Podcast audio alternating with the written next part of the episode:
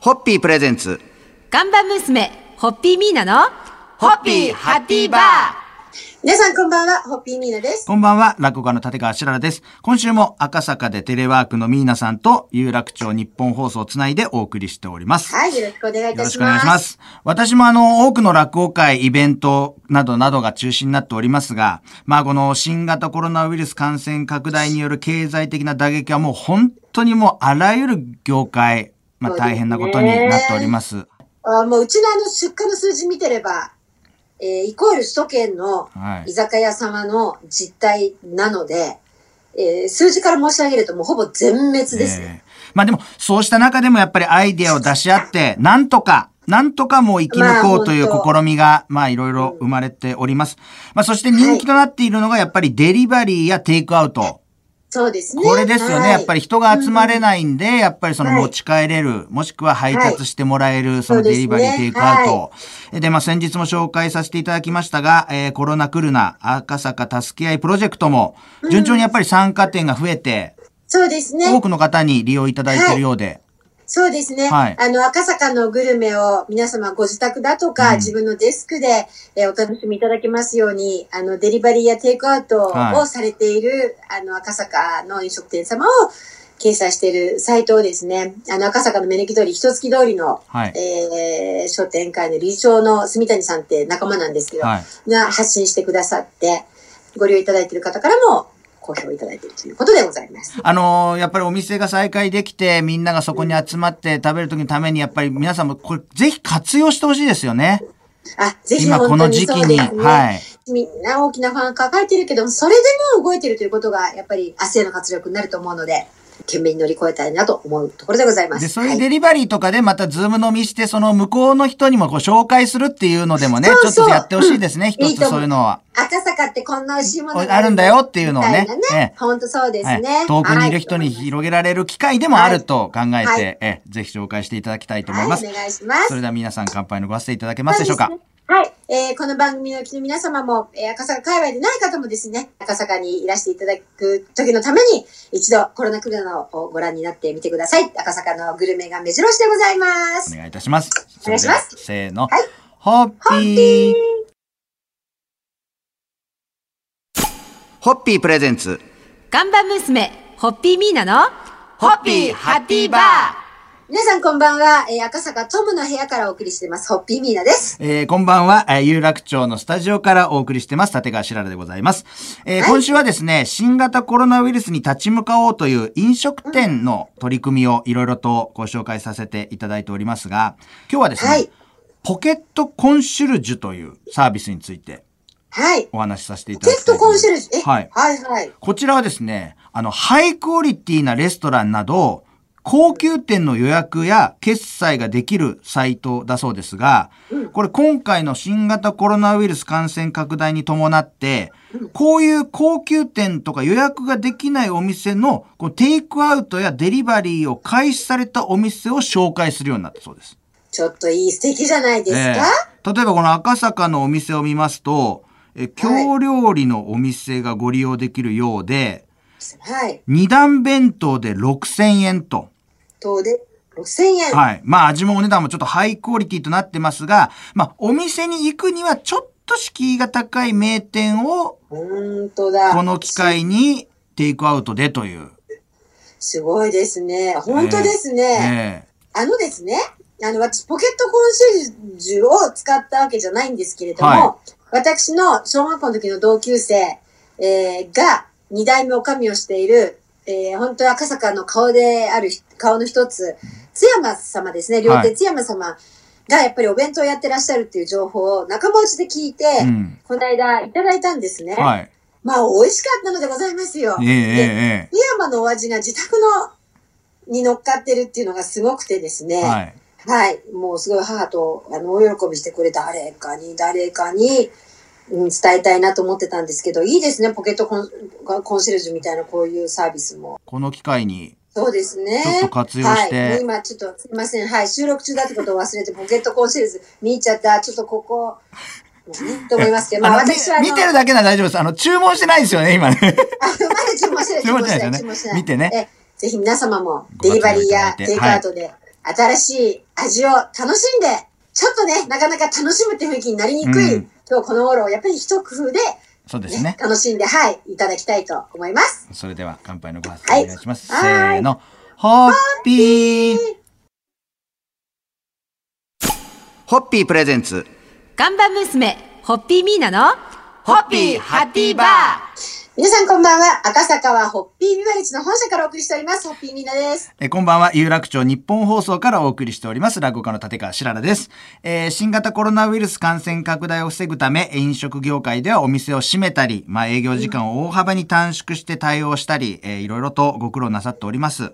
まあそんな中で、デリバリーやテイクアウトに活路を見出すお店もあるという話題をいろいろとご紹介させていただいておりますが、まあ今回の騒動の前の情報なんですけれども、インターネットポータルサイトの GOO が実施しているランキングサイトに、よく頼む出前の種類はというランキングがありましたので、ちょっとその話を今日はご紹介させていただきたいなと思うんですけども、皆さんこれ1位なんだと思います？えやっぱりラーメンじゃないですか？よく頼む出前。うん。これがですね、実はあの1位がピザなんですよ。あ、ピザか。やっぱりピザか。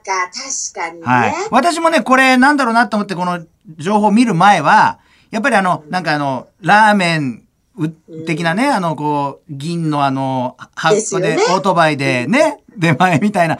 僕もそうだと思ったんですけど、やっぱピザみたいですよ。ピザなんだ。はいそしてあの、はい驚くことに2位が、うん特に出前を取らないが2位に入ってるんですよ。え、そそうなんだ。そ、それもありなんだ。それもありみたいですね、このサイトでやったのは。はい。で、3位が寿司。4位がラーメンです。で、5位がうどんそばなんですよ。まあ一応順に下まで紹介しますと、6位がまはいあお弁当。はい。で、7位が中華。あ、お弁当中華はい。ね。で、8位がカレうんー。で、9位がパスタ。あーで、10位がアジア料理ということで。すごい。ね、なんで10位だけいきなりアジア料理？そうなんですよ。広いんで、広いんですよね。細かくないんですよね。